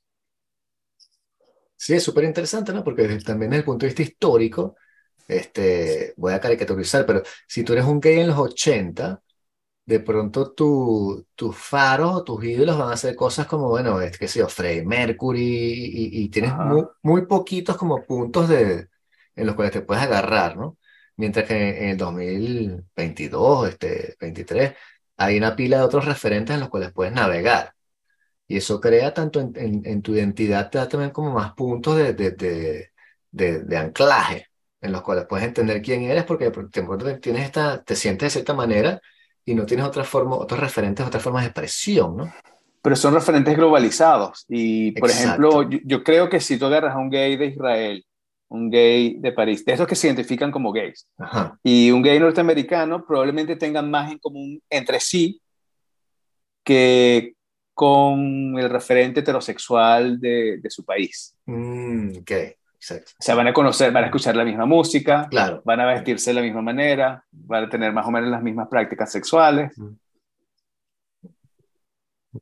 Y entonces hay que decolonizar eso y traer otros discursos sobre este, lo que sería la experiencia o la, eh, eh, la existencia de ser gay, digamos, un punto de vista filosófico, como que, que es eh, existir como gay en el planeta Tierra. Vamos a buscar otro discurso para explicar eso que se aleje del discurso heredado globalizador y este, enfoque más la experiencia localizada de cada persona. Solo que te diría que desde el psicoanálisis no viene por otro discurso, sino por tu experiencia de cuerpo, por, por lo que es mm. real, lo real, que la Lacan llama lo real. Entonces, esta experiencia vivida en el cuerpo es la que marca el paso de lo que es como formalizar esa experiencia no verbal inefable. Y, es como construirte desde dentro, bueno, desde dentro, usando una metáfora de, de, profundidad, pero es construirte desde lo que te sale a ti. Ok. Mm. Y entonces, eh, ¿cuáles son las, herramientas para hacer eso en, terapia? Wow, eh, te diría, este, la asociación libre es la principal. Ajá. Y alguien que te escuche para poder cernir eso de lo que dices, ¿no? ¿Por qué la asociación libre? Bueno, porque ahí hablas, hablas y hablas y dices incluso lo que no sabes de ti mismo. O sea, la, asociación libre es como el, truco para que tú te muestres más allá de lo que tú crees que eres. Mm. Porque, por ejemplo, en un lapsus hay una línea de pensamiento que ha cruzado, que tú no reconoces y que te puede dar luces de, de, de quién eres en, realidad, o quién, no en realidad, sino quién eres más allá de lo que te ha determinado a nivel discursivo. Por ejemplo, um, un ejemplo tonto, eh, un muchacho tenía una novia y la escondía. Y la escondía porque era gordita. Y era así como, era un tipo muy alejado de lo que se supone es el ideal de los muchachos aquí en, en Norteamérica. Entonces, básicamente a él le daba pena, por un lado le daba pena mostrar a su novia, pero por el otro lado ese era el tipo de mujer que le gustaba. Entonces, cuando te digo lo real es, bueno, ajá, ¿qué pasa aquí? ¿Cómo, cómo se supone que es ese ideal? Y es como ayudar a tumbar esos ideales. Ok. Pero bueno, asume tu barranco. Si te gusta, disfrútalo. Tan rico que es agarrar carne. Aquí en el chat está diciendo, eh, Alberto Zambrano, hola, está diciendo eh, eh, Yukio Mishima, el escritor, este, que bueno, que famosa o infamosamente, supuestamente era gay. Y se hizo está, está, no, sí, pero es que era una, era una mezcla entre, entre orientación sexual, militarismo, política. Sí, sí, sí. El es súper conservador dentro de todo, ¿no? Sí, sí. Está esta, esta novela, eh, El color prohibido, se llama, que es que es un escritor viejo que manipula a un joven homosexual para que lo mantenga. O sea, el escritor Entonces, eh, es como, yo creo que de ahí es donde nace esta idea de que el tipo era gay. Pero además, este, supuestamente, bueno, supongo que es por todo el, su imagen sus herederos este, se pelean con todo el mundo cada vez que alguien dice que, que él era gay. Entonces, supuestamente es una de esas cosas que, que no le gusta. este, eh, John Manuel aquí en el chat dice, eh, pregunta si se pueden hacer ejercicios de asociación libre a solas. Buena pregunta. A ver, la respuesta es sí.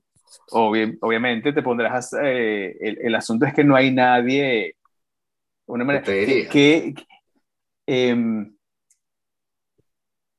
¿Qué es lo que dice el inconsciente si no hay un analista que lo puntúe? Mm. Es como porque tú te haces la asociación libre, pero luego, digamos que el trabajo o la transformación viene porque eso que está dicho, luego se, se transforma en otra cosa, queda puntuado.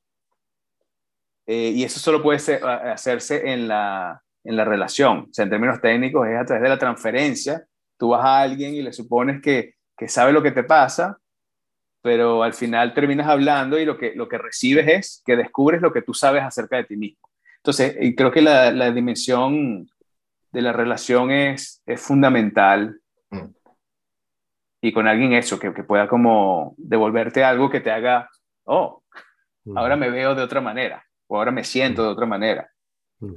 Ok, pero entonces, eh, ¿qué te parece la utilización justamente en Canadá? Están experimentando con este, sustancias psicodélicas para hacer terapia en la cual evocan cosas el paciente y hay experiencias en las cuales han superado traumas en una o dos sesiones nada más utilizando MDMA, por ejemplo. Es, em, bueno, muy interesante. Y sí conozco gente que ha tenido experiencias de, por ejemplo, sentirse perdidos en la vida, sentirse deprimido, y después de una sesión de, de hongos, de psilocibina, algo se reordena. Mm. A mí me fascina con, terapeuta o solo ellos por su, por su cuenta? Bueno, eh, a ver, lo que pasa es que en el, eh, por ejemplo, con la psilocibina, la persona tiene una alucinación, usualmente. Hay todo un proceso donde ahí eh, comienza como a escuchar o a, reformular, a, de alguna vez recibir lo que le pasa. Y mm, algo de eso, creo yo, que ayuda a calmar la ansiedad, algo de recibir esa, esa, esa narración fantástica, vamos a decirlo.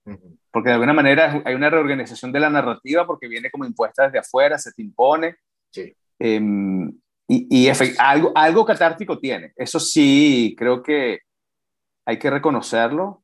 Ahora que te cambia la posición subjetiva, ahí es donde no estoy muy seguro. Y, y es como al final, yo creo que la psicodelia va a terminar enmarcándose un poco en, en la psicofarmacología. Eh, eso, una, una medicina que te ayuda a curar un síntoma, pero que no va más allá de, de eso.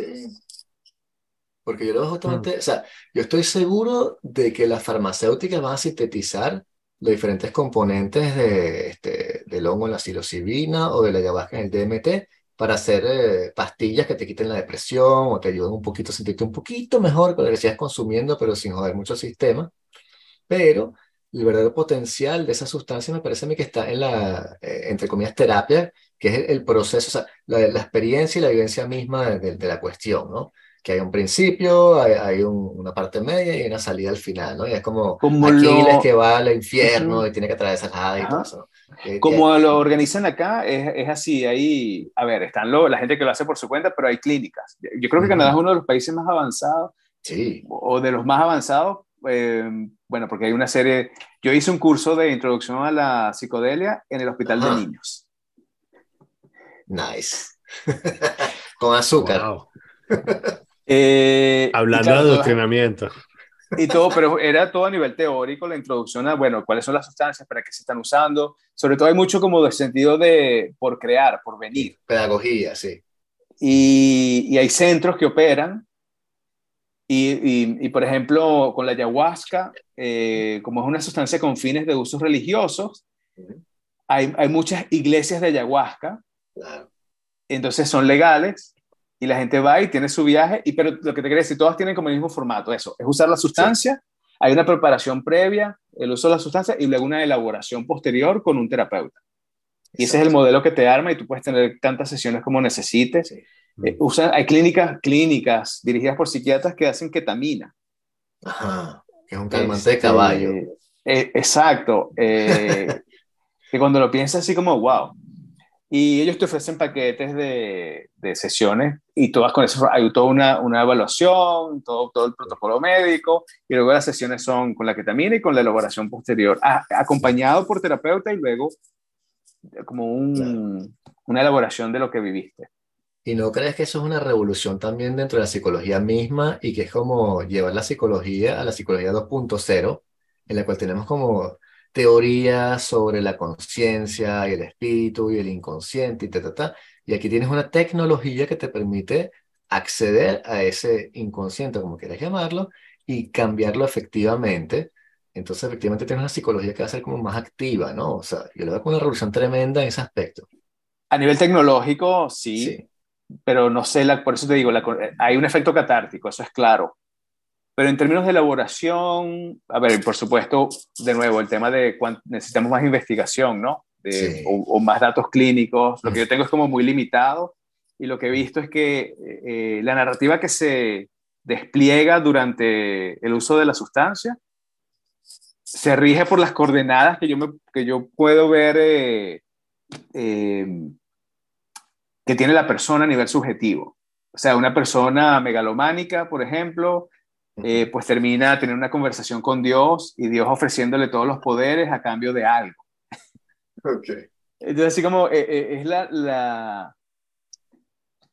Sí, la narrativa, al final, cuando en estos casos no me sorprende, o puedo ver al menos, que se estructura desde las coordenadas subjetivas, o sea que es una proyección, es esta otra parte de la mente armando algo lo cual abre muchas preguntas. ¿Por qué, ¿Por qué funciona? O sea, a nivel tecnológico, digamos que funciona.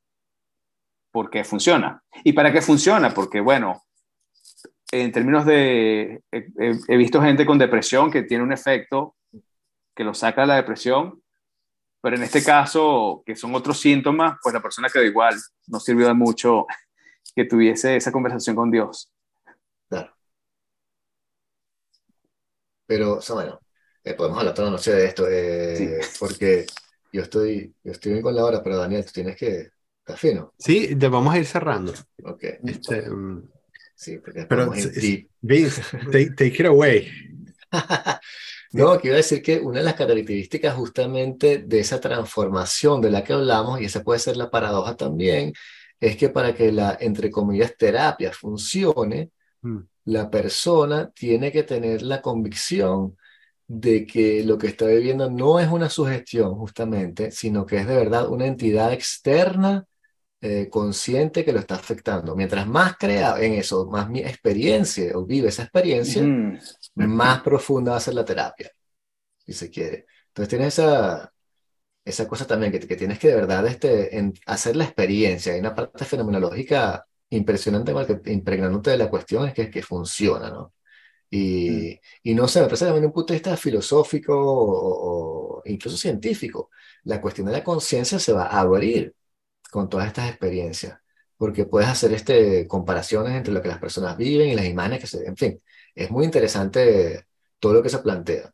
Para mí este, eh, es una, una parte fundamental de lo que hace el futuro. ¿Tú, tú crees, eh, eh, o sea, que la metáfora esta de Aldous Huxley, abrir Sí. las, las ventanas de la percepción, Sí. eh, es, es- Ah, sí, sí, sí, sí, sí, sí. Sí, se lo he dicho a Daniel muchas veces, este, Mm. eh, porque es como si hubiese diferentes sintonías o ondas de, de- de existencia de la realidad y tú con ese tipo de sustancias conectas con otras realidades, ¿no? Con otras Ujú. intensidades de onda que pueden ser muy altas también, que la gente como que se quema y qué sé yo, y le, le pasan cosas y puedes vomitar, etcétera, o muy bajas y no sientes nada. Pero hay como esta, este flujo de realidad que está sucediendo y cuando te conectas a otro flujo, tienes esta impresión de participar en una realidad más grande que tu propia percepción, ¿no? En la cual tú eres parte de esta conciencia que compartes con la naturaleza y los árboles y de pronto una especie de, no sé si entre creador, pero hay algo ahí que entiende una vaina que tú no sabes qué es, ¿no? Pero Ujú, está ahí, pues, y no comunica, o si eso no sé, pero tú, tú tienes esta certeza de que hay algo allí, ¿no? Y eso es lo que distingue esas experiencias de, de experiencias de, de- de, bueno, de, de borrachero, lo que sea. Tú cuando estás borracho, tú nunca dices como que, ah, la borrachera era más real que la realidad. Mientras que esta, cuando estás en, en ayahuasca, tú llegas a un punto en el cual te dices, esta es la realidad real y lo demás no es real, es un sueño.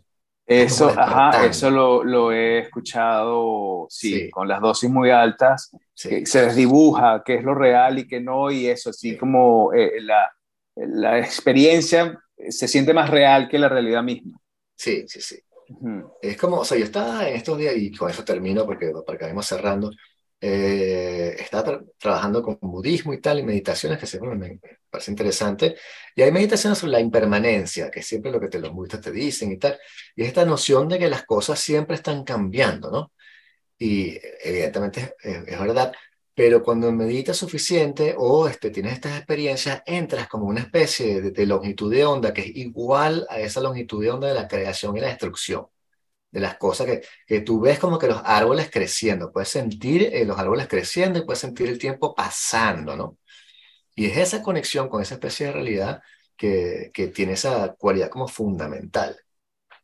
No sé si sea, nadie va a saber nunca si eso es verdad o no, pero ujú. por algo, por algo Aldo Huxley tomó LSD en su lecho de muerte también. Se usa, em, sí, con pacientes terminales, la, la psilocibina acá. Ah, yo, tu- ah, sí, por favor, regístreme para eso. Yo me anoto en esa, pero fácil. Claro, bueno, porque es como, Es el último trip. eh, no, y, y, y es el, es el, es el upload. O sea, se, te- metes hongos justo antes de morir y haces un viaje y ese viaje, en ese viaje estás, ¿sabes? Descargando, haciendo que tu conciencia pase, forma parte del universo. Sí. No, ¿sabes? No te estás apagando, sino más bien eso. Estás ascendiendo.